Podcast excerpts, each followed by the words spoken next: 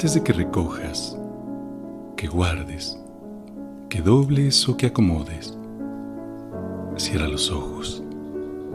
Inhala, exhala. Inhala, exhala. Contempla todo y sonríe. Sonríe mientras...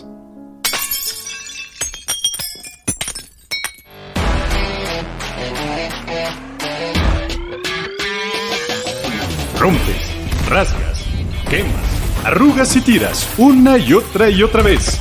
Que solo destruyendo y construyendo se llega a El Tiradero. A El Tiradero. Un lugar abierto para todas aquellas personas o artistas que quieran compartir, sin pudores ni recelos, sus propios tiraderos. Entrevistas, reseñas, lecturas y difusión cultural subrepticia.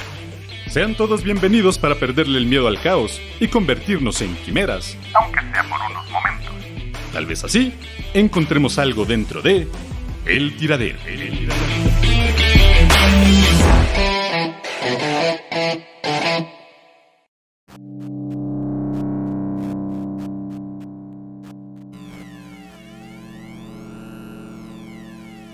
Un robot no puede dañar a un ser humano o, por inacción, permitir que un ser humano sea dañado. Un robot debe obedecer las órdenes dadas por un ser humano, excepto cuando tales órdenes entren en conflicto con la primera ley.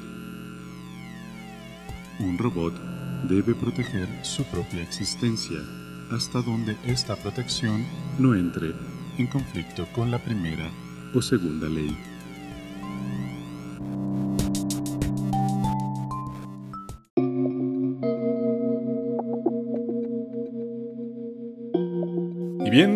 Amigos y quimeras, esto que acaban de escuchar son nada más y nada menos que las famosísimas leyes de la robótica que formuló Isaac Asimov en su relato titulado Círculo Vicioso, el cual fue publicado en el año de 1942. Isaac Asimov no solamente formuló esas leyes que, según sus propios relatos contenidos en una primera colección titulada Yo Robot, eh, lo cual fue publicada en el año de 1950, son, abro comillas, formulaciones matemáticas impresas en los senderos positrónicos del cerebro de los robots. Y, a ver, si pensaban primero en la película de Will Smith, les recomiendo ampliamente que busquen a la de ya esta recopilación pues, para que se den cuenta del tamaño de basura que es la adaptación hollywoodesca, que pues vaya, no nos sorprende, ¿o sí? Pero los robots, con todas sus paradojas, dilemas y conflictos derivados de la interpretación de dichas leyes, no es lo único en lo que se centró el prolífico Asimov, ya que además de ser escritor de relatos y novelas monumentales, pues como la saga de las fundaciones, que por sí mismas ampliaron e incluso mejoraron el alcance de la ciencia ficción como género literario, también dedicó gran parte de su tiempo a la divulgación científica de ramas del conocimiento a la que muchos de nosotros le hacíamos el feo en la secundaria y en la prepa, tales como las matemáticas, la astronomía, astronomía, pues bueno, creo que en la secu o en la prepa pues, ni de coña nos enseñan cosas de astronomía. Digo, si es que no me perdí de algo. Eh, también la química e incluso la historia universal. Asimov era de nacionalidad gringa. Y aunque nació en Petrovochi, una comunidad rural de la antigua Unión Soviética cercana a Bielorrusia, eh, pues prácticamente toda su vida vivió en, la ciudad de Nueva York, ¿no? Ahí es donde, donde escribió gran parte de, de sus obras y bueno, ahí se hizo conocido mundialmente. Curiosamente, tampoco hay constancia oficial de la fecha de su nacimiento, ante lo cual el mismo Asimov terminó adoptando tiempo después como su fecha de cumpleaños el 2 de enero de 1920. Oigan, pero además de hacer todo lo que hacía, que de por sí ya era un río de cosas, el buen Isaac se aventuró a jugarle al futurólogo y si bien es cierto que el acierto de sus predicciones, según algunos que se han dedicado a clavarse en esta onda, alcanza apenas el 40%, pues no podemos hacer de lado cierto artículo que publicó en el año de 1964, en el que imaginó cómo sería el mundo dentro de 50 años, contados a partir de dicha, fecha. Y bueno, dentro de esas proyecciones, él predijo básicamente pues las videollamadas, que vaya, eso era algo con lo que ya se venían orgasmeando muchos seguidores de la ciencia ficción y los cómics.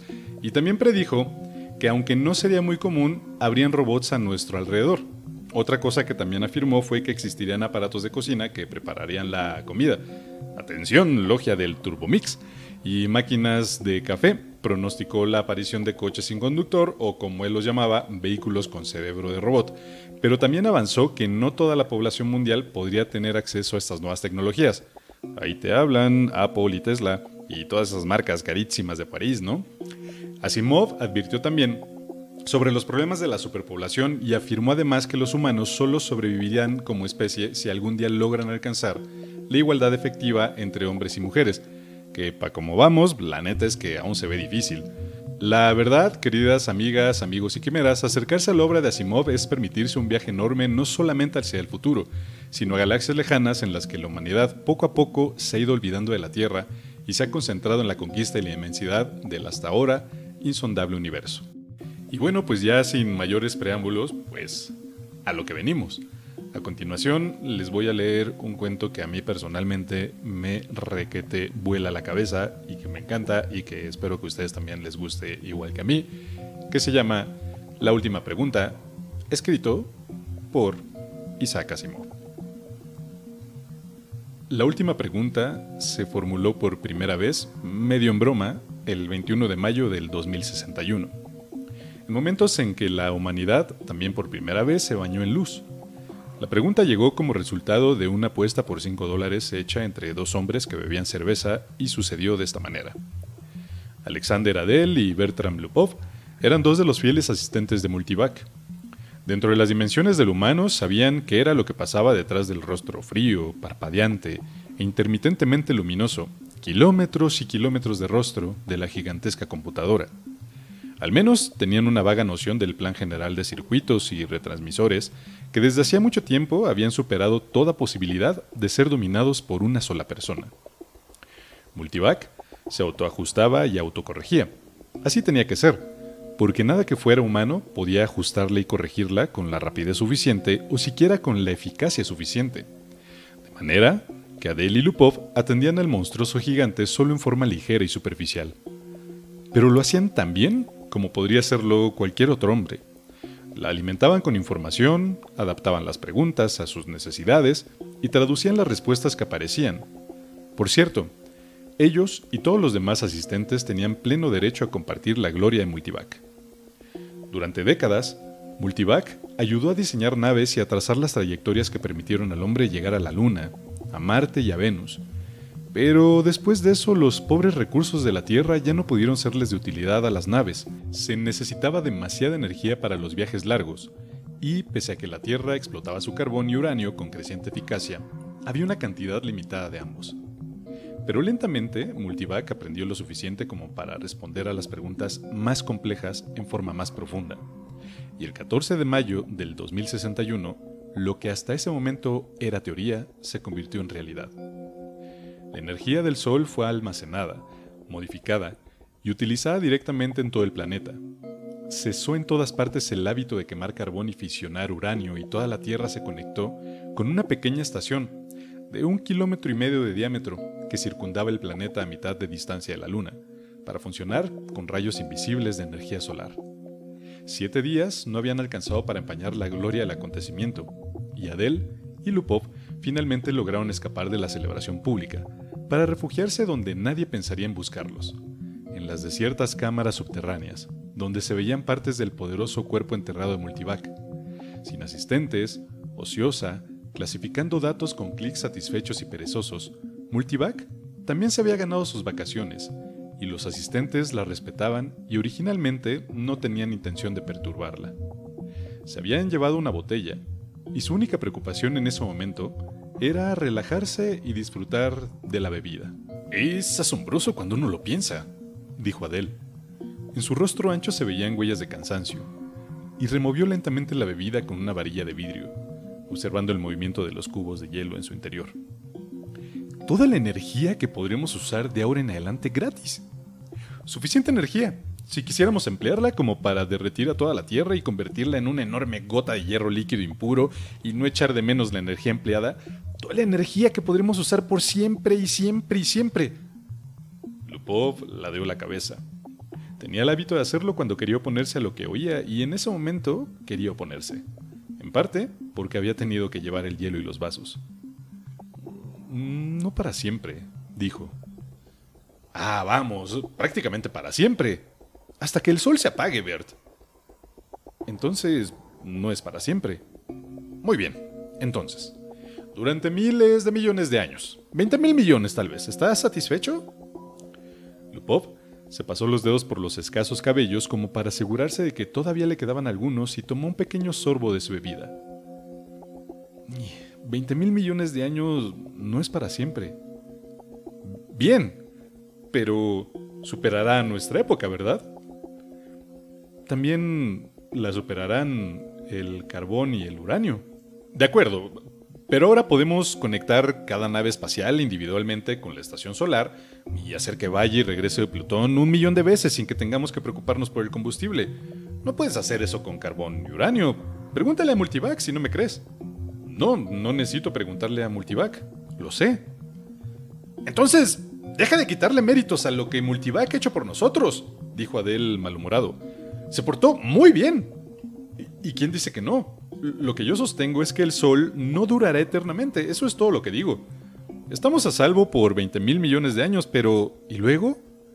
Lupop apuntó con un dedo tembloroso al otro. Y, y no me digas, no me digas que nos conectaremos con otro Sol. Durante un rato hubo silencio. Adel se llevaba la copa a los labios solo de vez en cuando y los ojos de Lupov se cerraron lentamente. Descansaron. De pronto, Lupov abrió los ojos. ¿Piensas que nos conectaremos con otro sol cuando el nuestro muera, verdad? No, no, no, no estoy pensando nada. Seguro que estás pensando. Eres malo en lógica, ese es tu problema. Eres como ese tipo del cuento a quien lo sorprendió un chaparrón, corrió a refugiarse en un monte y se paró bajo un árbol. No se preocupaba porque pensaba que cuando un árbol estuviera totalmente mojado simplemente iría a guarecerse bajo otro. Entiendo, entiendo, dijo Adele. No grites. Cuando el sol muera, las otras estrellas habrán muerto también. Por supuesto, murmuró Lupov. Todo comenzó con la explosión cósmica original, fuera lo que fuese. Y todo terminará cuando todas las estrellas se extingan. Algunas se agotan antes que otras. Por Dios, los gigantes no durarán 100 millones de años. El Sol durará 20 mil millones de años y tal vez las enanas durarán 100 mil millones, por mejores que sean pero en un trillón de años estaremos a obscuras. La entropía tiene que incrementarse al máximo. Eso es todo. Yo sé todo lo que hay que saber sobre la entropía, dijo Adel tocado en su amor propio. ¿Tú qué vas a saber? Pues yo sé tanto como tú. Entonces sabes que todo se extinguirá algún día. Muy bien. ¿Quién dice que no? Tú, grandísimo tonto, dijiste que teníamos toda la energía que necesitábamos para siempre. Dijiste, para siempre. Esa vez le tocó a Adele oponerse. Tal vez podamos reconstruir las cosas algún día. Nunca. ¿Por qué no? Algún día. Nunca. A ver, pregúntale a Multivac. No, no, no, pregúntale tú a Multivac, te desafío. Te apuesto 5 dólares a que no es posible. Adele estaba lo suficientemente borracho como para intentarlo, y lo suficientemente sobrio como para traducir los símbolos y operaciones necesarias para formular la pregunta que, en palabras, podría haber correspondido a esto. ¿Podrá la humanidad algún día, sin el gasto neto de energía, devolver al Sol toda su juventud, aún después de que haya muerto de viejo? O tal vez podría reducirse a una pregunta más simple como esta. ¿Cómo puede disminuirse masivamente la cantidad neta de entropía del universo? Multivac enmudeció. Los lentos resplandores oscuros cesaron. Los clics distantes de los transmisores terminaron. Entonces, mientras los asustados técnicos sentían que ya no podían contener más el aliento, el teletipo adjunto a la computadora cobró vida repentinamente. Aparecieron cinco palabras impresas. Datos insuficientes para respuesta esclarecedora. No hay apuesta, murmuró Lupov, y salieron apresuradamente. A la mañana siguiente, los dos, con dolor de cabeza y la boca pastosa, habían olvidado el incidente. Gerrod, Gerrodín y Gerrodet 1 y 2 observaban la imagen estrellada en el biciplato mientras contemplaban el pasaje por el hiperespacio, en un lapso fuera de las dimensiones del tiempo. Inmediatamente el uniforme de polvo estrellas dio paso al predominio de un único disco de mármol, brillante, centrado. Es X23, dijo Gerrod con confianza. Sus manos delgadas se entrelazaron con fuerza detrás de su espalda y los nudillos se pusieron blancos. Las pequeñas Gerrodets, niñas ambas, habían experimentado el pasaje por el hiperespacio por primera vez en su vida. Contuvieron sus risas y se persiguieron locamente alrededor de la madre, gritando. Hemos llegado X23. Hemos llegado X23. Hemos llegado X23. Hemos llegado... Tranquilas, niñas, dijo rápidamente Gerrodín. ¿Estás seguro, Gerrod? ¿De qué hay que estar seguro? preguntó Gerrod, echando una mirada al tubo de metal justo debajo del techo, que ocupaba toda la longitud de la habitación y desaparecía a través de la pared en cada extremo. Tenía la misma longitud que la nave. Gerrod sabía poquísimo sobre el grueso tubo de metal, excepto que se llamaba microvac, que uno le hacía preguntas si lo deseaba, que aunque uno no se las hiciera de todas maneras, cumplía con su tarea de conducir la nave hacia un destino prefijado, de abastecer la energía desde alguna de las diversas estaciones de energía subgaláctica y de computar las ecuaciones para los saltos hiperespaciales. Gerrod y su familia no tenían otra cosa que hacer sino esperar y vivir en los cómodos sectores residenciales de la nave. Cierta vez, alguien le había dicho a Gerrod que el AC al final de Microvac quería decir computadora análoga, en inglés antiguo, pero estaba a punto de olvidar incluso eso. Los ojos de Gerrodín estaban húmedos cuando miró el biciplato. No puedo evitarlo. Me siento extraña al salir de la Tierra. ¿Por qué, caramba? preguntó Gerrod. No teníamos nada allí. En X23 tendremos todo. No estarás sola. No serás una pionera. Y hay un millón de personas en ese planeta. Por Dios, nuestros bisnietos tendrán que buscar nuevos mundos porque llegará el día en que X23 estará superpoblado. Luego agregó después de una pausa reflexiva.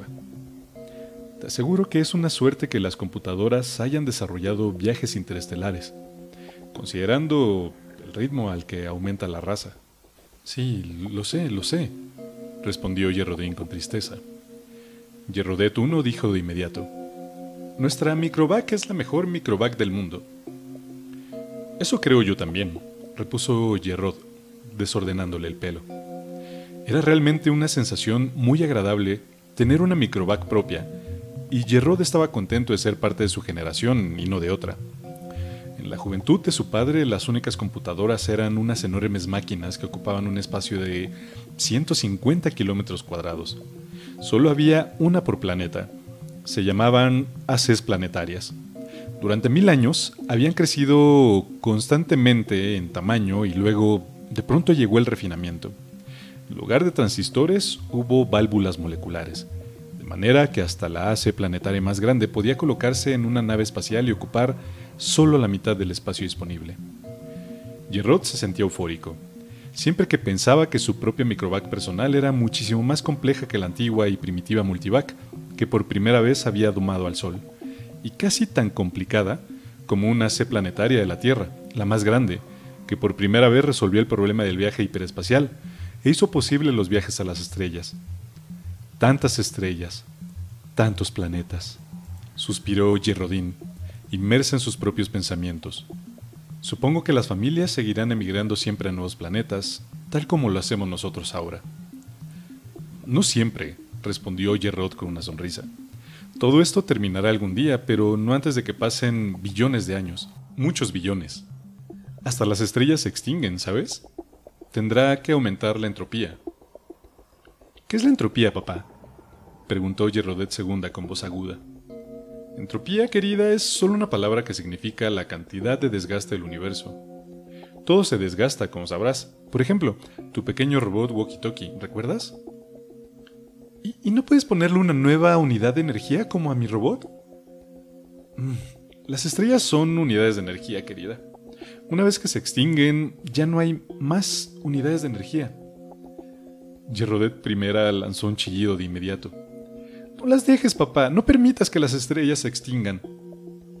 Mira lo que has hecho, susurró Gerrodín exasperada. ¿Cómo podía saber que iba a asustarla?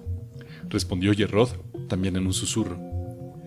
Pregúntale a la microvac, gimió Gerrodet primera. Pregúntale cómo volver a encender las estrellas. Vamos, dijo Gerrodín.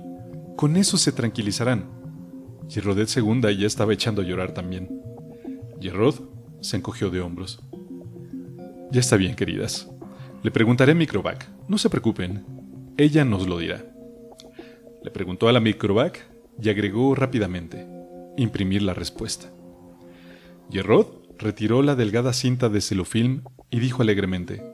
Miren, la Microvac dice que se ocupará de todo cuando llegue el momento, y que no se preocupen.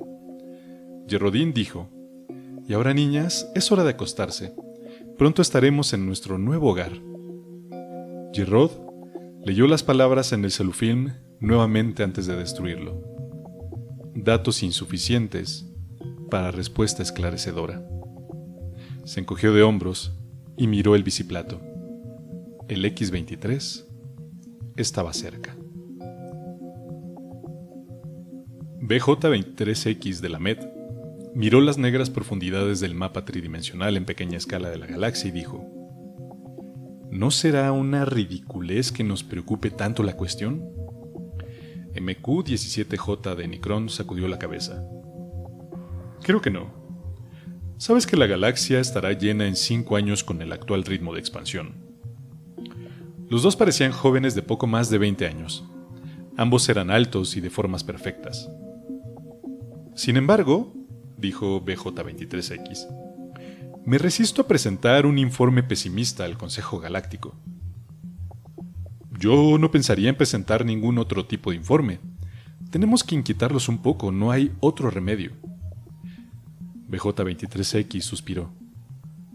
El espacio es infinito. Hay 100 billones de galaxias disponibles. 100 billones no es infinito. Y cada vez se hace menos infinito. Piénsalo. Hace 20.000 años la humanidad resolvió por primera vez el problema de utilizar energía estelar. Y algunos siglos después se hicieron posibles los viajes interestelares. A la humanidad le llevó un millón de años llenar un pequeño mundo y luego solo 15.000 años llenar el resto de la galaxia. Ahora la población se duplica cada 10 años. BJ23X lo interrumpió. Eso debemos agradecérselo a la inmortalidad. Muy bien. La inmortalidad existe y debemos considerarla. Admito que esta inmortalidad tiene su lado complicado.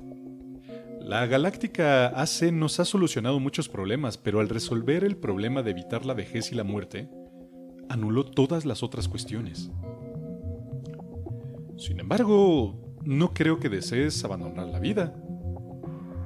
En absoluto, saltó MQ-17J, y luego se suavizó de inmediato. No todavía. No soy tan viejo. ¿Cuántos años tienes tú? Yo 223. ¿Y tú? Yo todavía no tengo 200. Pero volvamos a lo que decía. La población se duplica cada 10 años. Una vez que se llene esta galaxia, habremos llenado otra en 10 años. 10 años más y habremos llenado dos más. Otra década, cuatro más. En 100 años habremos llenado mil galaxias. En mil años, un millón de galaxias.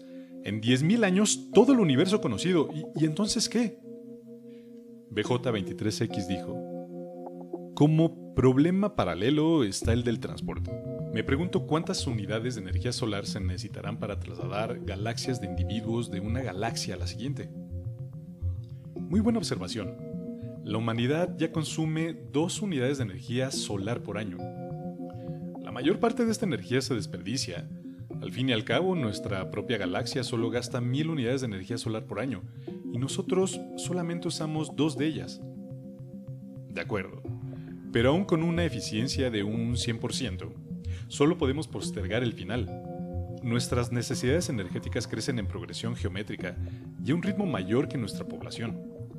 Nos quedaremos sin energía todavía más rápido que sin galaxias. Muy buena observación, muy, muy buena observación. Simplemente tendremos que construir nuevas estrellas con gas interestelar. ¿O con calor disipado? Preguntó MQ-17J con tono sarcástico. ¿Puede haber alguna forma de revertir la entropía? Tenemos que preguntárselo a la Galáctica AC. BJ-23X no hablaba realmente en serio, pero MQ-17J sacó su contacto AC del bolsillo y lo colocó sobre la mesa frente a él. No me faltan ganas, dijo. Es algo que la raza humana tendrá que enfrentar algún día. Miró sombríamente su pequeño contacto AC. Era un objeto de apenas 5 centímetros cúbicos. Nada en sí mismo, pero estaba conectado a través del hiperespacio con la gran galáctica AC, que servía a toda la humanidad, y a su vez era parte integral suya. MQ-17J hizo una pausa para preguntarse si algún día, en su vida inmortal, llegaría a ver la galáctica AC. Era un pequeño mundo propio, una telaraña de rayos de energía que contenía la materia dentro de la cual las oleadas de los planos medios ocupaban el lugar de las antiguas y pesadas válvulas moleculares. Sin embargo, a pesar de esos funcionamientos subetéreos, se sabía que la galáctica AC tenía 1010 metros de ancho. Repentinamente, MQ-17J preguntó a su contacto AC. ¿Es posible revertir la entropía? BJ23X, sobresaltado, dijo de inmediato. Ah, mira, realmente yo no quise decir que tenías que preguntar eso. ¿Por qué no? Los dos sabemos que la entropía no puede revertirse. No puedes volver a convertir el humo y las cenizas en un árbol. ¿Hay árboles en tu mundo? Preguntó MQ-17J. El sonido de la galáctica se lo sobresaltó y les hizo guardar silencio. Se oyó su voz fina y hermosa en el contacto AC en el escritorio y dijo, Datos insuficientes para respuesta esclarecedora. BJ23X dijo, ¿Ves? Entonces, los dos hombres volvieron a la pregunta del informe que tenían que hacer para el Consejo Galáctico. La mente de C-Prime abarcó la nueva galaxia con un leve interés en los incontables racimos de estrellas que la poblaban. Nunca había visto eso antes. ¿Alguna vez las vería todas? Tantas estrellas, cada una con su carga de humanidad. Una carga que era casi un peso muerto. Cada vez más, la verdadera esencia del hombre había que encontrarla allá afuera, en el espacio. En las mentes, no en los cuerpos. Los cuerpos inmortales permanecían en los planetas suspendidos sobre los eones. A veces despertaban una actividad material, pero eso era cada vez más raro. Pocos individuos nuevos nacían para unirse a la multitud increíblemente poderosa. Pero ¿qué importaba? Había poco lugar en el universo para nuevos individuos. C-Prime despertó de su ensoñación al encontrarse con los sutiles manojos de otra mente. Soy C-Prime. ¿Y tú? Soy D-Sub-1. ¿Tu galaxia? Solo la llamamos galaxia. ¿Y tú? Llamamos de la misma manera a la nuestra. Todos los hombres llaman galaxia a su galaxia y nada más. ¿Por qué será? Porque Todas las galaxias son iguales. No todas. En una galaxia en particular debe de haberse originado la raza humana. Eso la hace diferente. C. Prime dijo, ¿En cuál? Mm, no sabría decirte. La Universal AC debe estar enterada. ¿Se lo preguntamos? De pronto tengo curiosidad por saberlo. Las percepciones de C-Prime se ampliaron hasta que las galaxias mismas se encogieron y se convirtieron en un polvo nuevo, más difuso, sobre un fondo mucho más grande. Tantos cientos de billones de galaxias, cada una con sus seres inmortales, todas llevando su carga de inteligencias, con mentes que vagaban libremente por el espacio, y sin embargo, una de ellas era única entre todas por ser la galaxia original. Una de ellas tenía en su pasado vago y distante, un periodo en que había sido la única galaxia poblada por el hombre. C-Prime se consumía de curiosidad por ver esa galaxia y gritó, Universal AC, ¿en qué galaxia se originó el hombre? Universal AC oyó, porque en todos los mundos tenía listos sus receptores, y cada receptor conducía por el hiperespacio, a algún punto desconocido donde la Universal AC se mantenía independiente.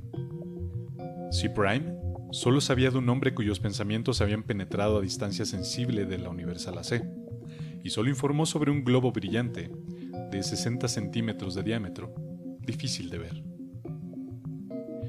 Pero ¿cómo puede ser eso toda la Universal AC? Había preguntado C. Prime. La mayor parte, fue la respuesta, está en el hiperespacio. No puedo imaginarme en qué forma está allí. Nadie podía imaginarlo, porque hacía mucho que había pasado el día, y eso sí Prime lo sabía, en que algún hombre tuvo parte en construir la Universal AC. Cada Universal AC diseñaba y construía a su sucesora, cada una, durante su existencia de un millón de años o más, acumulaba la información necesaria como para construir una sucesora mejor, más intrincada, más capaz en la cual dejar sumergido y almacenado su propio acopio de información e individualidad.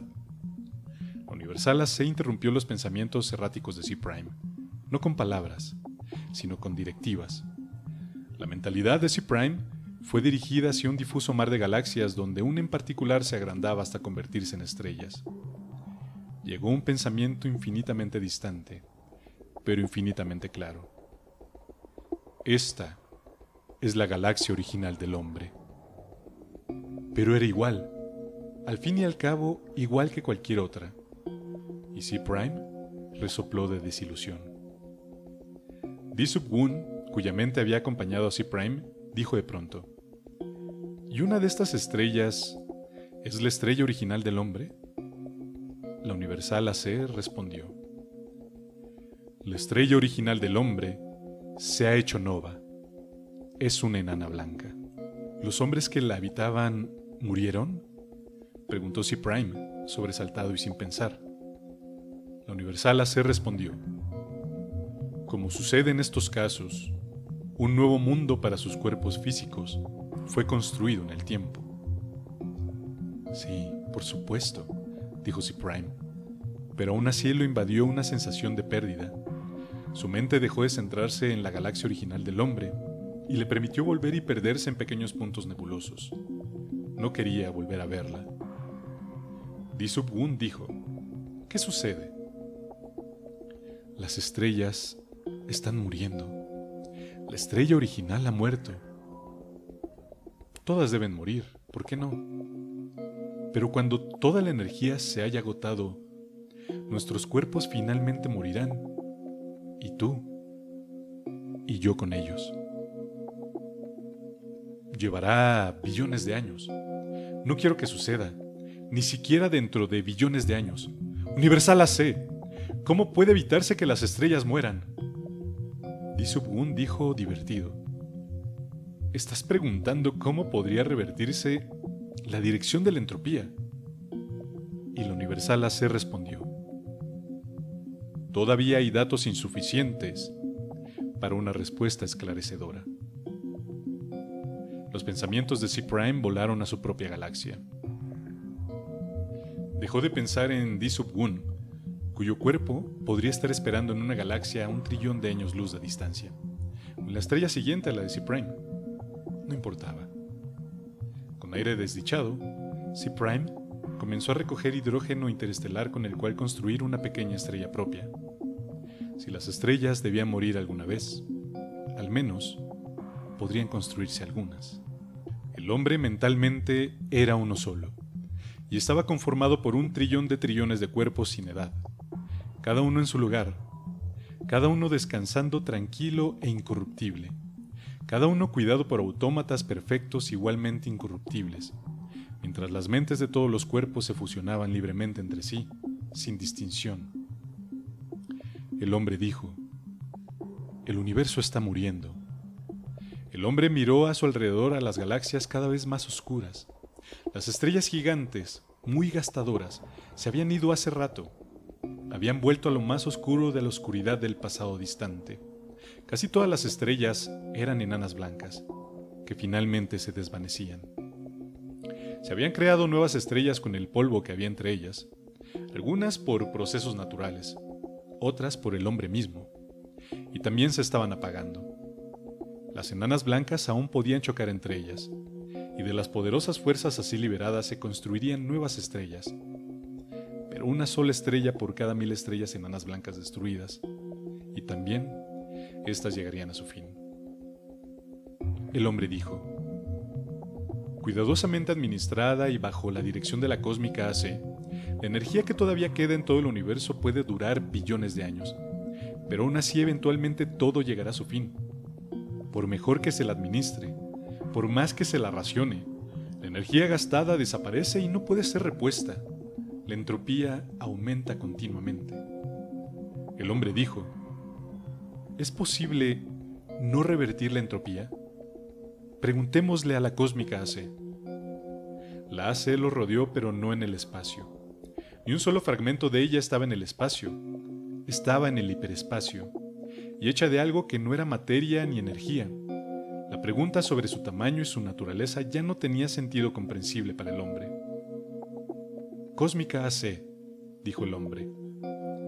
¿Cómo puede revertirse la entropía? La cósmica AC dijo, los datos son todavía insuficientes para una respuesta esclarecedora. El hombre ordenó, recoge datos adicionales. La cósmica AC dijo, lo haré. Hace cientos de billones de años que lo hago. Mis predecesores y yo hemos escuchado muchas veces esta pregunta. Todos los datos que tengo siguen siendo insuficientes. ¿Llegará el momento, preguntó el hombre, en que los datos sean suficientes o el problema es insoluble en todas las circunstancias concebibles? La cósmica AC respondió, Ningún problema es insoluble en todas las circunstancias concebibles. El hombre preguntó, ¿cuándo tendrás suficientes datos como para responder a la pregunta? La cósmica AC respondió, los datos son todavía insuficientes para una respuesta esclarecedora. ¿Seguirás trabajando en eso? preguntó el hombre. La cósmica AC respondió, sí. Y el hombre dijo, esperaremos.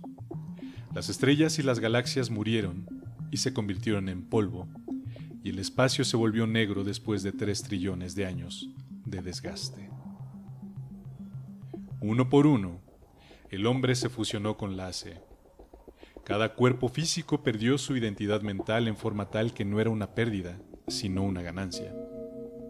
La última mente del hombre hizo una pausa antes de la fusión contemplando un espacio que solo incluía la borra de la última estrella oscura, y nada, aparte de esa materia increíblemente delgada, agitada al azar por los restos de un calor que se gastaba asintomáticamente, hasta llegar al cero absoluto. El hombre dijo, Hace, ¿es este el final? ¿Este caos no puede ser revertido al universo una vez más? ¿Esto no puede hacerse? Hace respondió, los datos son todavía insuficientes para una respuesta esclarecedora. La última mente del hombre se fusionó y solo AC existió en el hiperespacio. La materia y la energía se agotaron y con ellas el espacio y el tiempo. Hasta AC existía solamente para la última pregunta que nunca había sido respondida desde la época en que dos técnicos en computación, medio alcoholizados, tres trillones de años antes, formularon la pregunta en la computadora que era para hace mucho menos de lo que para un hombre, el hombre. Todas las otras preguntas habían sido contestadas, y hasta que esa última pregunta fuera respondida también, AC no podría liberar su conciencia. Todos los datos recogidos habían llegado al fin. No quedaba nada para recoger.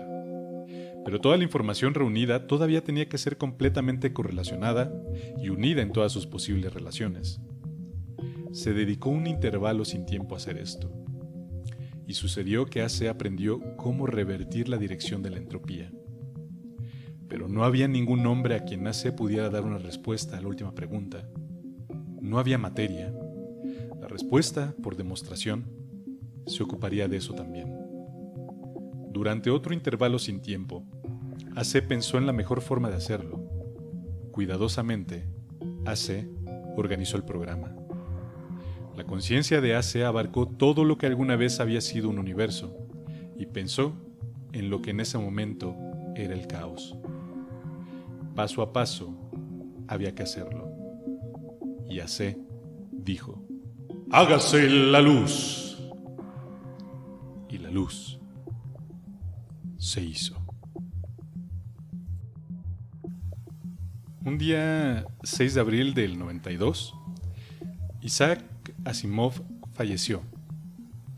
Según lo publicado por The New York Times, eh, murió debido a un fallo cardíaco y renal. Sin embargo, 10 años después se dio a conocer que en realidad murió como consecuencia de haber contraído el virus del VIH debido a una transfusión de sangre contaminada que recibió por una intervención quirúrgica en el año de 1983.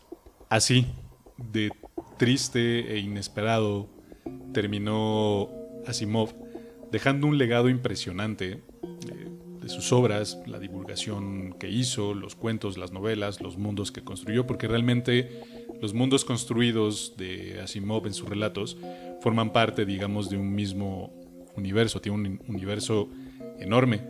Y pues bueno, así es como llegamos al final de este episodio, que he de confesarles, queridos amigos, amigas y quimeras, que me ha costado un huevo tremendo, pero espero que lo disfruten, espero que les haya volado la cabeza, sobre todo el final de, este cuento de la última pregunta, que me parece algo, algo espectacular y es como encontrar respuestas en lugares donde muchas veces no las hay, ¿no? Y, y Asimov trata de dar respuestas a, esta, a, estas preguntas que constantemente nos hacemos, sobre todo cuando nos ponemos de, existencialistas.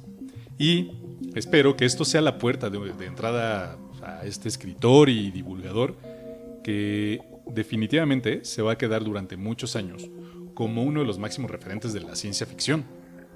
Bueno, al menos de aquí hasta que nuestro sol se apague por completo. Muchas, muchas, muchas gracias a todos los que llegaron hasta este punto del, podcast. Ya saben, nos pueden seguir en todas nuestras redes. Me pueden encontrar en Facebook, me pueden encontrar en Twitter, me pueden encontrar en Instagram. Y el podcast, evidentemente, lo pueden encontrar en Anchor, en Spotify, en Google Podcast, en Apple Podcast y en todos los lugares que terminen con cast o que empiecen con pod o estas cosas, ¿no? Ya ven que está muy de moda el que uno haga sus, sus podcasts y que lo escuche tres o cuatro personas. Pero la verdad, las pocas personas que, me escuchen y que puedan compartir y que me puedan dar su retroalimentación, les estaré eternamente agradecido. Y pues bueno, espero que más pronto que tarde nos volvamos a encontrar en un episodio nuevo de El Tiradero. Saben que los quiero y los odio por igual. Adiós.